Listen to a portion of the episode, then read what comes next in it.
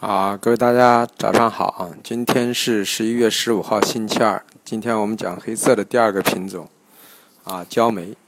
啊，焦煤是焦炭的一个上上游的一个品种啊。那么焦煤呢，现在近期的产量也不是很大，所以市场呢，啊，整个黑色系还是在啊铁路运输啊开采啊等等，包括就是说呃一个需求三个方面的一个影响啊。引发了一个市场的一个共振，所以说焦煤在近期的过程中，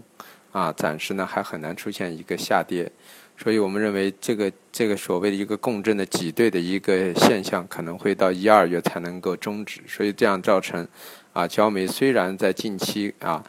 交易所有一定的出台防止价格过度的一个上涨，但是，啊，其实呃，交易所并不是要把焦煤打下来，而是要让焦煤合理的一个运行。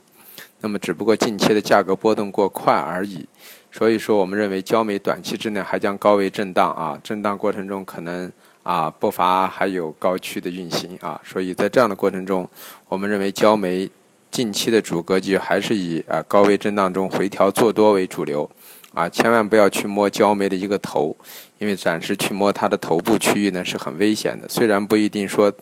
呃，大幅性上升，短期之内因为受到那个啊限仓的影响啊，格局不会出现大幅性的一种拉升，但是呢啊也也对于操作者来说呢，心理压力也是比较大的，所以我认为回调做多呢，可能将会是啊焦煤的一个主要的一个操作模式啊。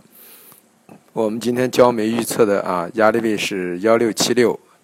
幺六幺九，支撑位是幺六零零、幺五六零。那么在这块区域运行啊，所以大家尽量背靠我的支撑位呢啊去做多头啊，谢谢各位。